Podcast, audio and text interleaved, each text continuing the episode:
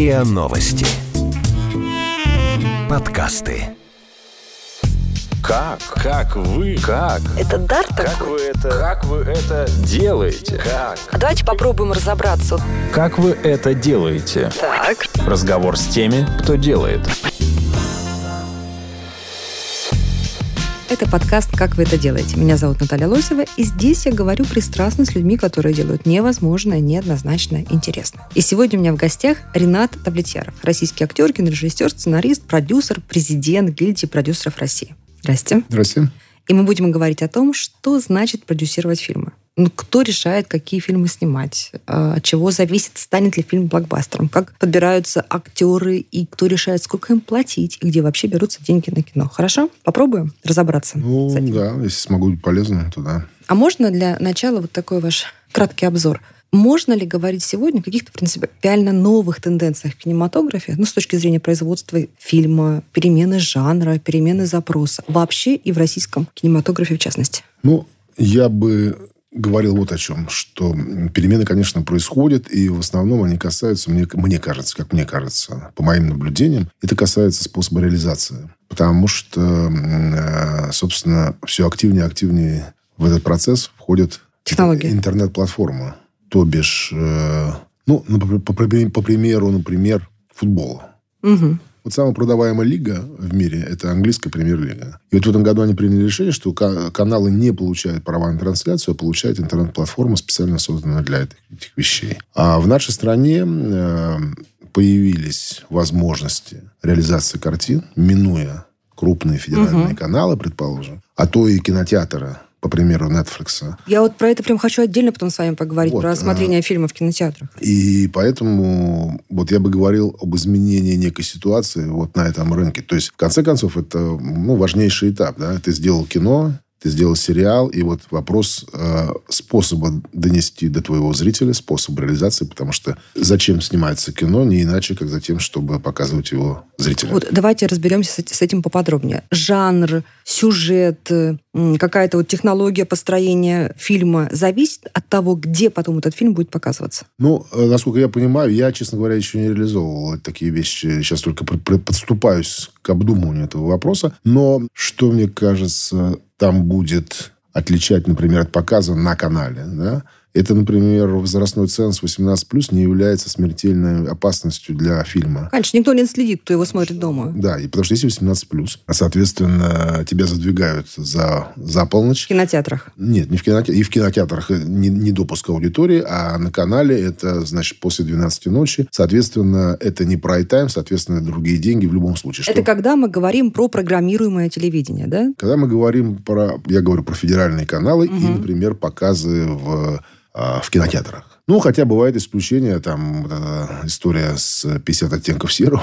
Кстати, да. Да, но это раскрученная книга дурацкая, значит, дурацкий фильм и, значит, огромные сборы. Приложили прямо. Что приложили. нет, что, что очень часто бывает, кстати говоря, потому что, ну и, собственно, я не говорю про другие картины, про свои тоже. Дурацкий фильм и огромные сборы. И очень хороший тонкий фильм и сборы А в маленькие. журналистике то же самое, между прочим. Ну да, Хорошо. наверное, желтая пресса продается лучше, чем э, журнал «Наука и жизнь». Итак, продюсер сегодня, затевая фильм, думает о том, какая платформа, то есть где фильм будет показываться, и уже в голове держит, да, что платформа может изменить вот... Вот вы знаете, я, когда вот вы озвучили две вещи. Первая вещь, э, у нас в гостях Ренат Давлетьяров ак- начали с того, что я актер. И я не понимаю, откуда эта информация пробилась куда-то. И куда я не прихожу, мне представляют так. Значит, актер, режиссер, продюсер. Ну, это Ну, я третьестепенного к важному. я понял, это, худо- это художественное преувеличение огромное. Я не являюсь никаким актером, не являлся им, не... и даже, честно говоря, никогда не думал, и, э, и, и у меня нет, не было таких мечт стать артистом. Вот. А второе, по поводу, как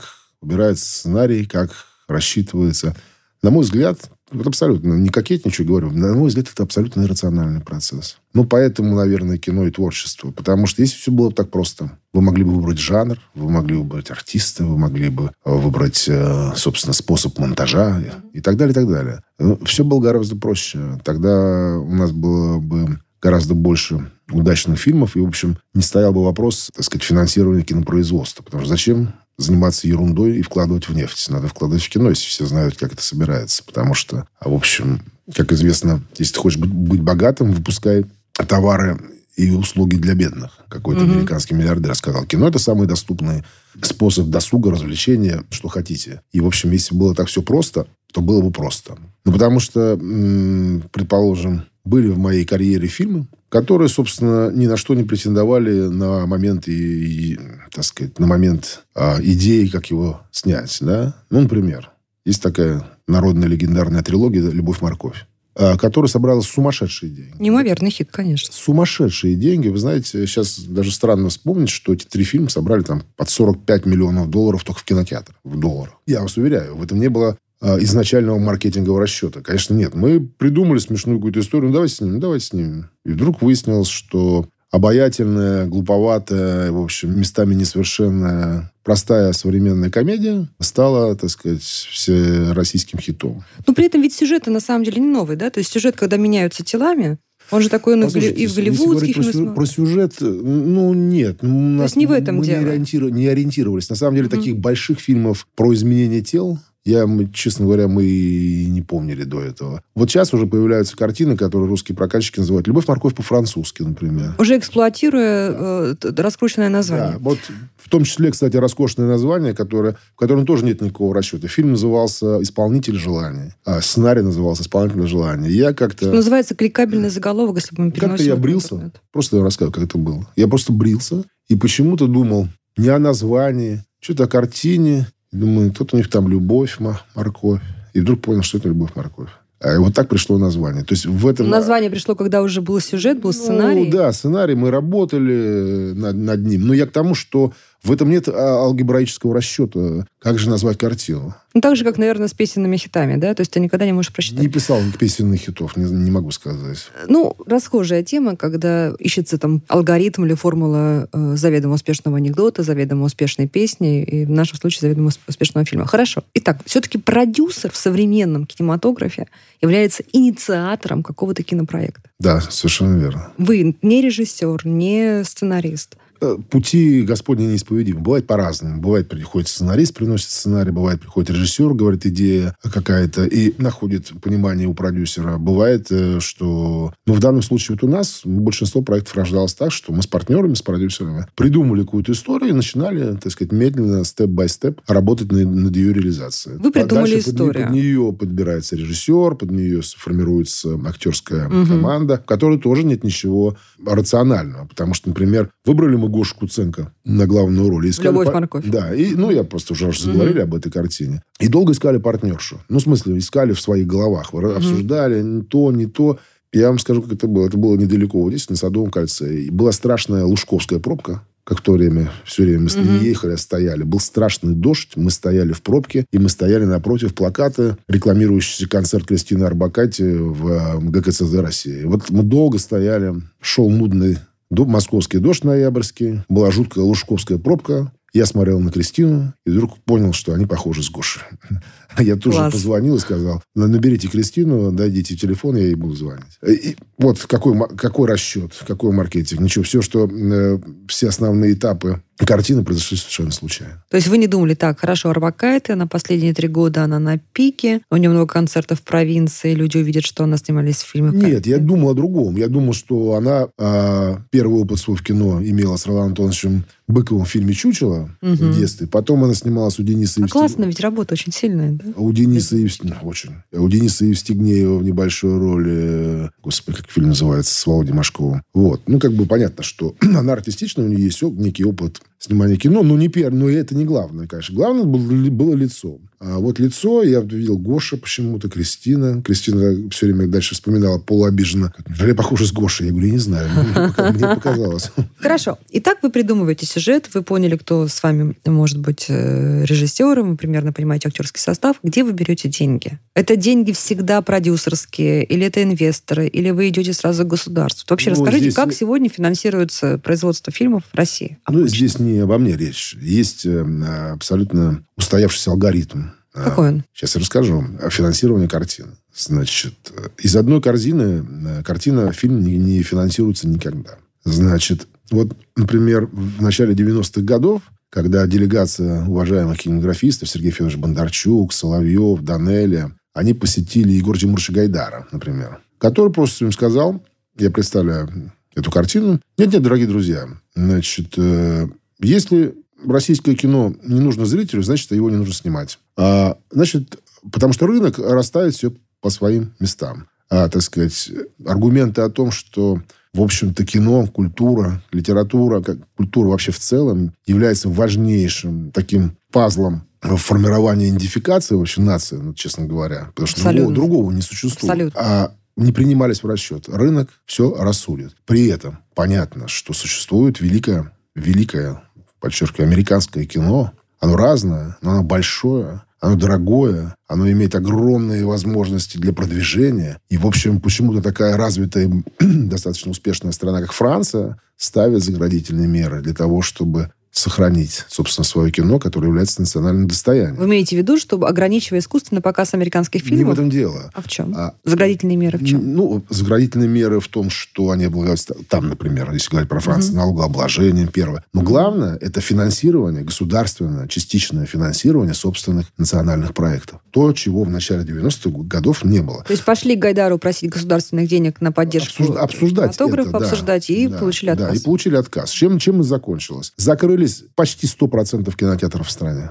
Вот почти 100. Они не работали. А почему? В Москве... Ну, открыли же рынок для американского а, кино, ну, например. Нет, не, не было никакой инфраструктуры, никто угу. не покупал ничего. Для, того, чтобы американское кино показывать, нужна была дистрибьюторская компания, какие-то разрешительные удостоверения. Ну, в общем, целый комплекс мер, угу. который, возможно, приведет к оживлению кинопроизводства. И, собственно, ничего этого сделано не было. Кинотеатры закрылись полностью. Я помню, в Москве был один кинотеатр. Это вот молодому современному слушателю и зрителю невозможно, невозможно представить. Он был да. один. Кодек Киномир он назывался. Он находился там недалеко от на Пушкинской площади. А в кинотеатрах открывали рынки. А в кинотеатрах открывали автомобильные и мебельные салоны и так далее, угу. так далее, так далее. Это вот к тому, что, значит, предшествовало. А так, а, потом. Да, потом, значит, э, разумно рассудив, что без этого умирает все, значит, э, стала развиваться государственная поддержка. Вот. И на сегодняшний день она состоит из следующих вещей. Значит, э, был создан фонд поддержки кинематографии.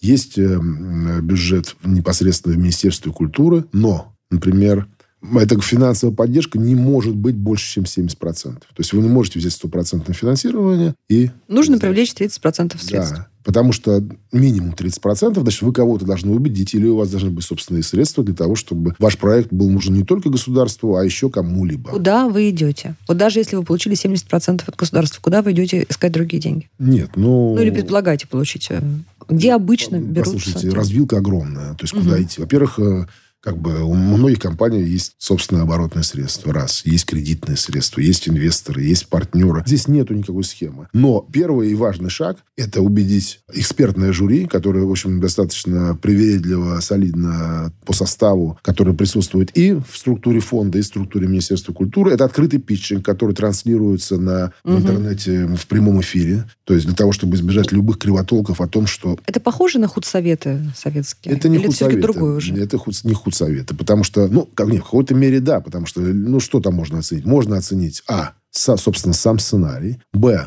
значит, наличие у тебя, так сказать, желания и других возможностей. Вот мы говорим об этих 30%. Угу. А там представляется кастинг, э, представляется концепт какой-то художественный. Плюс, собственно, конечно, история компании. Угу. Потому что если, так сказать, история компании или история режиссера, предположим. Но понятно, что, так сказать, ожидать. Кто-то или что-то, кто гарантирует, ну, га- ну хотя бы качество, да, если не успех, ну, во всяком качество. случае, да. Mm. Вот. Вот, собственно, так нехитро обстоит, обстоит дело. И я хочу сказать, что вот оценивая все это, я считаю, что государство просто, в общем, кинематограф должен на него молиться. В этом смысле. Это правда. Потому что убери сейчас государственную поддержку, поверьте мне, через полгода не, не станет кино вообще. Вообще. Потому что выжить в, в такой открытой конкуренции без ограничения любого, так сказать, по сути, а, коммерческого показа того же, например, американского кино не представляется возможным. А как вы Потому считаете, что, понимаете, нужно у это них делать? есть фильмы, Например, я не знаю. Вот я люблю очень фильм «Инариту. Выжившие». Но Мгм. его бюджет больше на 30 или 40 миллионов долларов, чем бюджет всего кинематографа всей государственной поддержки России. России за год. Конечно. Один фильм. Можете себе представить? Каким образом... при- Плюс вы прибавьте такие же деньги на маркетинг, на раскрутку и на рекламу. Мгм. Как вообще, э, так сказать... Конкурировать выжи- этим, Это невозможно. Это невозможно. Все равно, что «Лада» будет, там, не знаю, с «Бентли». Как вы это делаете? Разговор с теми, кто делает. Ну, смотрите, а искусственно запретить этим фильмам приходить в российский кинотеатр тоже, наверное, это просто невозможно, особенно с учетом платформ. Нет, искусство, искусственно ничего делать не надо. Но он, существуют разные модели. Вот мы говорили о Франции, да, они обла- там облагаются ну, дополнительным налогообложением американское кино. И эти деньги целевые, они не идут в бюджет, они идут сразу же на поддержку национального кино. Существует крайний вариант. Ну, я не обсуждаю как Северную Корею, как вы понимаете. Ну, например, Китай. Потому что мы прокатывали свою картину в широком прокате э, «А зори здесь тихие» э, в прокате. Там э, китайское государство дозволяет 20% иностранного присутствия. 20. То есть, включая всех. Американцев, французов, русских, неважно кого. В кинотеатрах или... В кинотеатрах. Ну, то есть на платформу они не влияют? Ну, там отдельно Ну, китайский технически, интернет. наверное, можно, да, да. Но, но пока речь идет о... Мы сейчас обсуждаем ну, как широкоэкранное искусство, то мы говорим о том, что вот такая модель. Но она, конечно, крайняя, и я считаю, что у нас бесперспективная. Все-таки у нас все-таки более открытая страна, и американское кино при всем том, оно является действительно великим флагманом вообще мирового кинопроизводства, потому что там происходят главные события, на мой взгляд, всегда. И поэтому, конечно, лишить зрителей доступа к американскому кино это невозможно, неправильно, не нужно и очень преступно. Если фильм не оправдал ожидания инвесторов и спонсоров, вы как-то страхуете производство? Ну, э, это, собственно, отдельный хозяйственный договор. Где-то, так сказать, ты должен гарантировать э, возврат, где-то вы все вместе рискуете. Но продюсер же такая неблагодарная профессия, потому что, по сути, вот, вот мы начали с того, что фильм рождается, например, в голове продюсера, чаще всего, как проект. Потом он первый вкладывает деньги в сценарий. Потом он первый вкладывает деньги в предпродакшн. Потом он финансирует продакшн. То есть вот он уже работает полтора года над фильмом, уже вложил все деньги, а дальше вы приходите, попадаете к дистрибьютору, дальше он уходит в, э, в театральную, кинотеатральную сеть, его сначала забирают дистрибьютор, сначала забирают кинозалы 50%, потом забирают а, дистрибьютор, и в самом конце этой пищевой цепочки стоит несчастный растерзанный продюсер, который уже два с половиной года вложил все деньги, рискнул всем, но он стоит в самом конце. Но так во всем мире.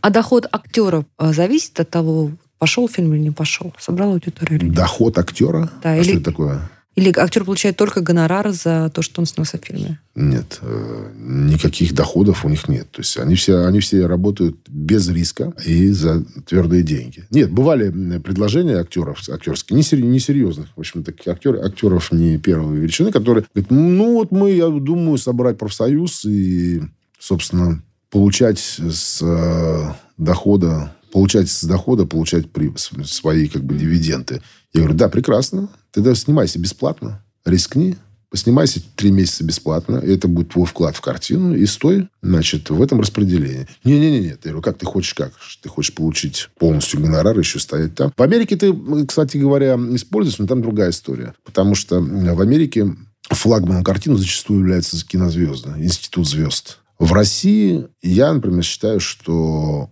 это важно присутствие звезд, но это не является решающим фактором. То есть у нас нет звезд, которые, согласившись принять участие в фильме, гарантировали ему Гарантировали успех. бы успех. Нет, я в этом абсолютно уверен. Мгм. Мне как-то рассказывали, знаете, такую историю из советского кино. А, причем рассказывал мне министр тогда, председатель Гускино Армен Николаевич Медведев. Он говорит, что вот э, только что прогремел по стране фильм «17 мгновений весны». И, собственно, Тихонов, исполнитель главной роли, стал просто богом. То есть, как на земле. И, в общем, понятно, что его узнавали в каждом городе, в каждом ауле, в каждом кишлаке и на каждой стоянке в тундре. Вот. И а, параллельно стал выходить какой-то фильм, по-моему, «Фронт без линии фронт за линией фронта, что-то такое, военный фильм. И они поняли, что вот сейчас мы сделаем опору рекламной кампании на лице замечательного артиста. И была всесоюзная премьера, значит, от Владивостока до Калининграда было заклеено все Тихонова, все Тихонове, Тихонове. И при всем обожании этого артиста большого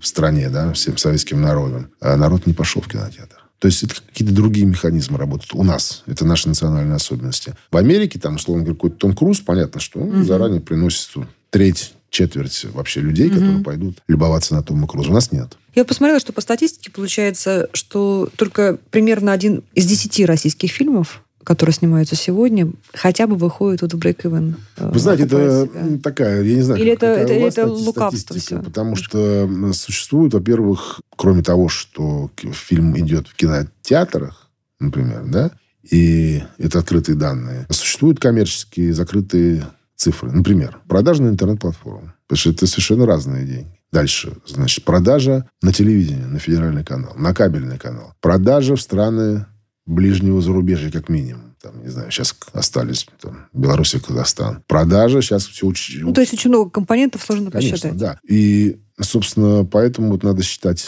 вот таким образом. Но тут за последние 10 лет, конечно, очень радикальные в этом случае произошли изменения. Потому что как формировалось, например, деньги формировались там еще 15 лет назад. То есть, я имею в виду деньги из дохода. То есть, вы прокатывали ее в кинотеатре. Раз. Значит, два. Существовали огромные компании, продающие себе видеокассеты тогда и DVD. Мгм. Это были большие деньги. А это разве был не серый рынок? Ну, он, Больше- конечно, большей-то он, конечно, частью. был серый, но Мгм. были официальные компании, которые платили серьезные очень деньги. Поверьте, не, не буду сейчас их называть, но это были большие деньги. Два. Существовали очень серьезные расценки на продажу российских хитов на наши крупнейшие федеральные каналы. Это тоже были, ну, поверьте, это были несопоставимы с сегодняшним днем. Три. Существовал кинопрокат достаточно большой, там, ну, примерно он составлял, я думаю, одну пятую часть от российского а, на Украине. М. А также этот контент приобретали украинские каналы. Четыре. И уже потом добавлялось все остальное. Там Казахстан, Беларусь и так далее. То есть, и, в общем-то, были существенные деньги. э, И любой продюсер, запуская фильм, мог рассчитывать вот примерно на такой круг Источников. источников, откуда Мгм. они потом вернутся. Сейчас этих источников практически лишены. Вы как продюсер и как президент гильдии продюсеров, что бы вы сделали, будь на то сейчас э, ваша воля и возможности для того, чтобы российский кинематограф стал и заметным, более заметным, и э, приносящим доходы? Ну, во-первых, э, послушайте, это не принесение доходов, это не российская болезнь. Это во всем мире так. И во Франции, и в Америке точно так же. Мгм. То есть есть у студии там в году пакет, из которых два паровоза, которые тащат все. Кормят все остальное. Там, пять там, при- выходит в ноль, а еще там четыре не приносят ничего. В результате они компенсируют. Но там другая, там ее невозможно рассматривать, Америку, потому что у них существуют огромные международные продажи. Они 40% собирают только, в, э, собственно, в Америке. Все остальное за счет продаж Европы, Япония, Китая, Южная Америка и так далее, и так далее. Что бы сделал я? Я не гипотетически рассуждаю, я это предложение делал, в общем, в достаточно высоких кабинетах. Я считаю, что нужно добавить денег. Но денег не вообще, а денег целевых. То есть, предположим, э, не знаю, миллиард рублей Во что вложить? в в кинопроизводство. Но вкладывать, э, то есть оставить ту структуру денег, которые выделяют сейчас, как есть, плюс сделать отдельный дополнительный конкурс на, скажем, 5, 6, 10 по году крупных, больших постановочных проектов. То, что нам не хватает, потому что на эти проекты идут зрители сейчас. Ну, такова тенденция, да, потому что идут на аттракцион. Для создания аттракциона нужны большие деньги. За наши средненький бюджет это сделать весьма про- проблематично. То есть это могут быть детское кино. Что такое ну, детское кино? Или это- семейное кино, да? Ну, детское кино э, это Гарри Поттер. Мгм. Знаете, там, это «Властелин колец». Я, Да, ну, то есть это, я очень, это имею- очень условно. я детское, имею в да. виду уровень э, постановки, Мгм. да. То есть есть огромный пласт там, русского фольклора, пожалуйста, да, из русских сказок. Но, собственно, способ подачи, он в кино, в кино он зависит от, от бюджета, от бюджета, от компьютерной графики, от декорации и так далее, и так далее. Это могут быть исторические фильмы, да, большие. А, и здесь интересы, мне кажется, и государства, и кинематографистов совпадали бы, потому что, ну, не будем перечислять значит, исторических деятелей России. То есть это масса интересных судеб, которые очень Ну, интересно кроме того, что дать денег на проект, что он, а все остальное на все хорошо. Ну, пока развивается, да, пока развивается все неплохо, кино- количество кинозалов растет, образование, кинообразование, в общем, мне кажется, в порядке, потому что существует наш флагман в ГИК, да, который развивается, который строится, который там и наполняется его база, да, невероятно, просто даже страшно ст- вообще представить себе невозможно было 20 лет назад, что такое в ГИКе может быть. Существуют альтернативные учебные заведения, курсы и так далее. Есть база, есть э, технологии сейчас, есть аппарату- аппаратура. А, собственно, строятся кинозалы. Строятся и строятся, и строятся, и строятся, еще будут строиться. То есть, количество, вот каждый раз, ну, во всяком случае, я слышу все время стон по земле русской, что вот, нам как нам плохо. Но каждую картину, которую выпускаю, у меня все время все копии больше, и больше, и больше, и больше, и никогда не было меньше. Мгм. То есть, ну, если ты выпускаешь какой-то про прокатный фильм. То есть я считаю, что да, э, нужно э, немножко усилить кинопроизводство. Ну, по, по государственным меркам это небольшие деньги, я считаю, но мы можем запускать около 10 фильмов, предположим, поделить их на два, чтобы понять, что из них половина как минимум, будут э, так, серьезными локомотивами. Хотя такие картины выпускаются сейчас. Но они выпускаются с большим трудом. Я не буду называть, например, очень известные фильмы, которые собрали огромное количество денег, зрителей и так далее. Я просто так, как знаю всех продюсеров, они мне говорят, а мы в нуле. То есть, что такое? Ну, в нуле, значит, как бы они только ну, отбили, отбили свои отбили подходы и не заработали ничего. А что такое не заработали? Не заработали, значит, не вложили в следующий фильм.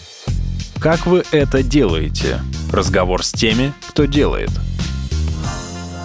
Давайте про ваши фильмы поговорим новые. Вот я смотрю, вы взяли за какие-то довольно трудные темы. Я так и не смогла посмотреть «Донбасс». Скажу, почему. Отсюда. О чем, ты, о чем, о чем я расскажу, почему. Потому что я там была во время войны. Я, я, я очень хочу посмотреть. Ну, то есть я, я говорю о том, что я прям себя настраиваю. Для меня это будет очень большое событие, правда. Вот я его буду смотреть, э, потому что я, я там была. А что вы хотели сказать людям, которые не были в этой войне? Это что? Это фильм про правду, это фильм пропаганда, это фильм э, про... Это может Пропаганда быть... Геббельса была, да. Во-первых, э, знаете, я далек от того, чтобы сидеть все в кабинете и думать, какой бы, боже, месседж послать этому человечеству от себя. Угу. Нет, нет, все э, не так. Всегда попадается какая-то история, которую хочется рассказать. Вот для себя я определил давно-давно так. Вот я читаю какая-то история. Очень, мне, мне очень интересная. Моя задача рассказать языком кинематографа эту историю. Все, не больше. Я не, вообще не думаю о сказать, совершенно эфемерных э, субстанциях, материях э, и так далее. Значит, первое, это захотелось это рассказать эту историю. Второе, да, меня тревожит, э, как и каждого, мне кажется, нормального человека, то, что происходит там. Очень тревожит. Третье,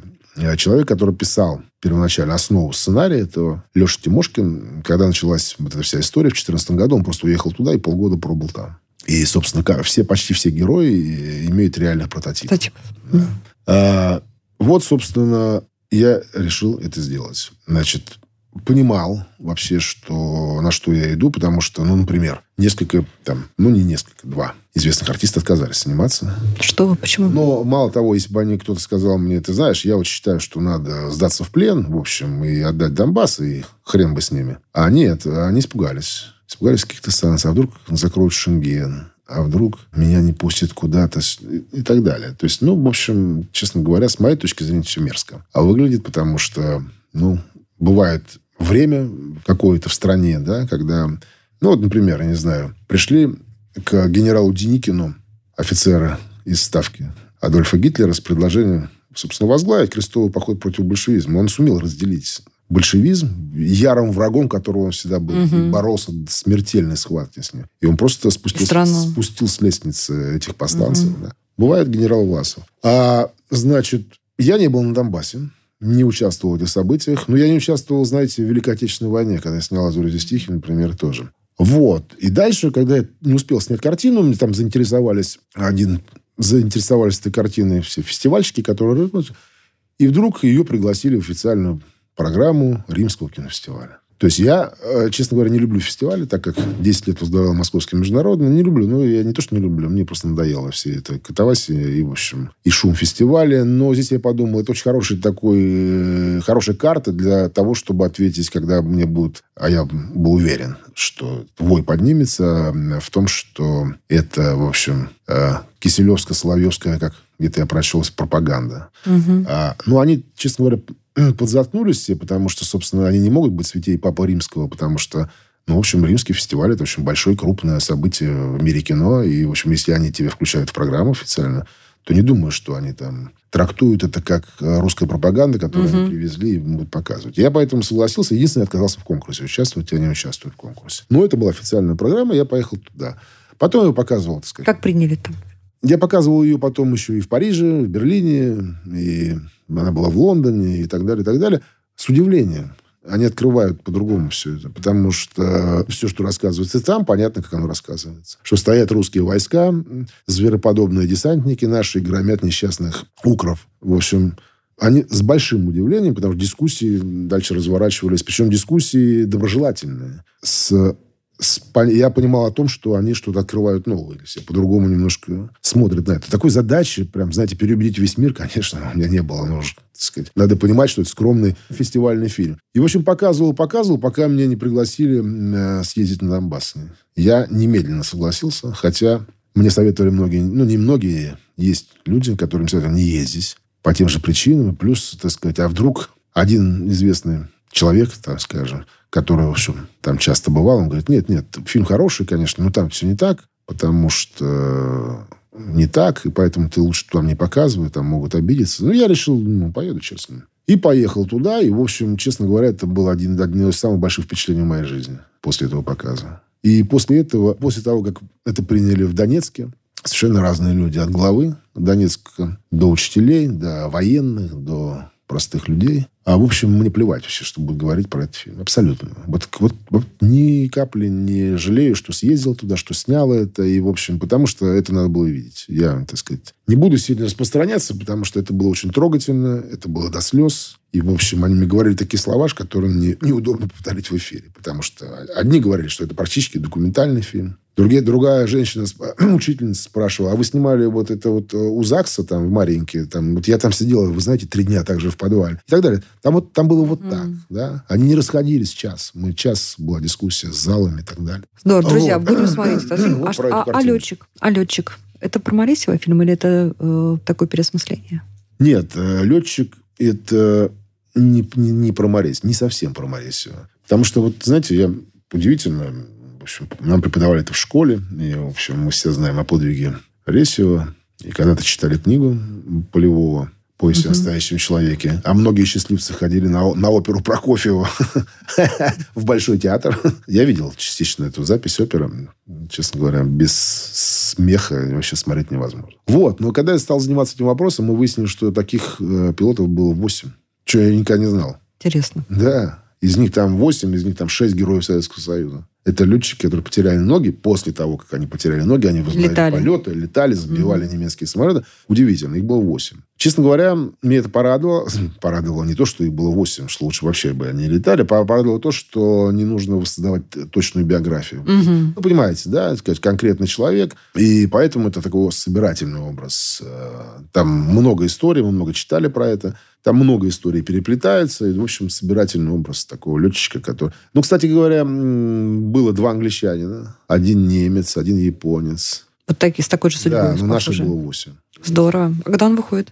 Надеюсь, через год. Но это очень тяжелая картина, очень большая, тяжелая, потому что это связано с авиацией, не просто с авиацией, а с авиацией, которая, так сказать, мы должны были летать на 80-летних машинах, Понимаете, что это такое? Угу. А еще их рядом летать, их снимать. Ну, общем, То есть не компьютерная графика, все по-настоящему. Без этого невозможно. Без компьютерной графики угу. вообще невозможно. Но самолет... Э, у нас главный герой, который исполняет Петр Федоров, а еще главный герой, я считаю, что самолет Ил-2. Это такой легендарный штурмовик Второй мировой войны. Он был самый лучший. Во время войны было выпущено 40 тысяч. Сейчас он единственный в мире. Один. И вот на нем мы, собственно... И он на ходу. Да, он летает. Супер. Он летает на выставке куда-то в Берлин и так далее. Он весит 7,5 тонн. Такая железная штука интересная. Вот, ну, там не про это, там не, не собственно, не, не ограничивается. Понятно, большая судьба, большой сюжет, большие события. В общем, мы над ним работаем. Мы еще не досняли даже конца до конца даже. Давайте поговорим немножко о будущем. Видите ли вы какие-то угрозы или, наоборот, возможности со стороны, например, мобильного кино? И вообще вот э, с Что кино... кино? Кино, которое снимается на мобильные телефоны, тут же монтируется в каких-то простых программах. Нет, и... не вижу. Но это... Дело в том, что это как разговоры, знаете, когда расцветало кино, говорили, ну вот театру и конец. Угу. Разговоры такие в пользу бедно. Ну, потому что кино – это определенный вид досуга. Да? То есть, это не просто, так сказать, ты считываешь информативно с экранчика или с экрана угу. что-то. Это ритуал. Да? Это нужно, нужно позвонить девушке, уговорить ее пойти в кино. Прийти туда, в кинотеатр, сесть, взять ее за руку посмотреть мелодраму. То есть это некий процесс. То есть какая-то социокультурная, скорее, э, Абсолютно. история, да, чем конечно. технологическая. Она очень, да, она очень социальна. Да. Это собраться в компании, сбежать с уроков и пойти посмотреть фильм. Ну и так далее, и так далее. Масса. То есть платформы, второй мой вопрос, платформы, по вашим ощущениям, в ближайшее время не победят кинотеатры? Я не думаю, такой задачи ни у кого нет. Я думаю, они будут существовать параллельно. Я могу, конечно, ошибаться. Но мне кажется, нет, потому что, ну, мне вот уже достаточно много лет, но я вообще как бы такой регулярный ходок в кинозалы, потому что это ощущение ничем не изменить, мне кажется. Ну и потом, понимаете, что вы говорите, платформа, мобильный телефон, но кинотехнологии, кино, подчеркиваю, они тоже работают. То есть вот у нас был там, звук Dolby Surround, сейчас у нас звук Atmos, который проходит по потолку. У нас все у нас там IMAX технология и так далее. Это присутствие, собственно, средства показа, они тоже совершенствуются, они тебе дают иного качества зрелищ. Чем... То есть мы, по сути, помещаем зрителя да, в центр потому картины. что тут ты можешь ничего не видеть, в общем, mm-hmm. ты считываешь простую информацию, упрощенную, надо сказать. Да, конечно, в мире существует огромная тенденция к упрощению всего. Ну, вот не зря же перестали читать люди, да? А чем это кончится, вообще непонятно, кстати говоря, для цивилизации. Перестали, собственно, более глубоко познавать мир эмпирически, а все это вот на ходу бум-бум двумя строками. Лента, новости. Да, поверхностное медиапотребление. В таком случае, а что вы думаете про ну, какую-то большую иммерсивность, например, технологии виртуальной реальности в кинематографе, когда мы уже действительно помещаем зрителя внутрь? Я думаю, этот, этот период э, настанет, это будет развиваться, конечно, я уверен. Ну, потому что, послушайте, вот звук раньше существовал, ну, никому не мешал. Кому интересно звук в Чапаеве? Ну, там понятно, угу. что вперед, огонь, и, так сказать, эту информацию ты считываешь. На сегодняшний день, так сказать, технология звука и изображения в кино совершенно фантастические. Она развивается, и я думаю, что как бы мы стоим на пороге чего-то другого. Да. А мы говорим о виртуальной реальности. Я уверен, что когда-то созерцание трехмерного изображения не нужны будут очки. Я думаю, придумают такую технологию. Да. Это совершенно будет иное тогда. И так далее, и так далее. Я, я, я думаю, что да, что это будет развиваться. Будете экспериментировать в таких форматах? Я уже нет. Что я люблю крестного отца. Молодым продюсерам что нужно сейчас учить и чему учиться? Да, собственно, как и пожилому. Ну, вот если под себя готовили бы, чтобы заставить да, мне кажется, мне кажется, что нужно иметь то, чему научить нельзя. Ну, невозможно. Чуйку Я считаю, что невозможно научить режиссуре. Там, или, ну, честно. Вот не, не, это тип, тип мышления не должен верю, быть. что нельзя, но можно научить актерскому мастерству. Угу. То есть это можно шлифовать, выявить свои способности, но если внутри у тебя нет, ну, мы говорим про артиста, про актера, нет органики природной, ну, мне кажется, невозможно это научить. Так, э, точно так же, как и продюсера. Но понятно, что это не значит, что так сказать, ты должен опираться, как продюсер, как любая профессия, в кино только на свою чуйку, на свою органику. Нет, конечно. Потому что я считаю, что нужно знать историю кино. Вот абсолютно убежден. Для, особенно для сценаристов, угу. для кинорежиссеров. Ну, для, для, как бы ты ни владел современными технологиями, спецэффектами. Потому что не нужно вообще изобретать велосипед. Потому что есть огромное наследие. Ну, почему, например, художники я не знаю, еще в 19 веке и посылали в Рим смотреть картины старых мастеров. Это же не блажь, это же не турпоездка. Понятно, угу. что это огромная школа. Она то есть все равно очень, мне кажется, важен такой культурный фундамент, на котором ты строишь. Неважно, ты можешь снимать комедию, но, извините, в этом мире был Чарли Чаплин. Эйзенштейн. Ну, я говорю про комедию, если говорю. Угу. А, да, был Эйзенштейн и так далее. Но вот этот культурный фундамент, на мой взгляд, очень важен. Окей. Друзья, мы говорили сегодня о том, как живет и делается современное кино, и мы обсуждали с разных сторон эту проблему с Ренатом Давлетьяровым, президентом гильдии продюсеров России, известнейшим продюсером, сценаристом и кинорежиссером. А это был подкаст «Как вы это делаете», где я, Наталья Лосева, говорю пристрастно с людьми, которые делают невозможное, неоднозначное, интересное. Вы слушали эпизод подкаста «Как вы это делаете». Автор и ведущая подкаста Наталья Лосева. Подписывайтесь на подкаст на сайте ria.ru в приложениях подкаст с Web Store и Google Play.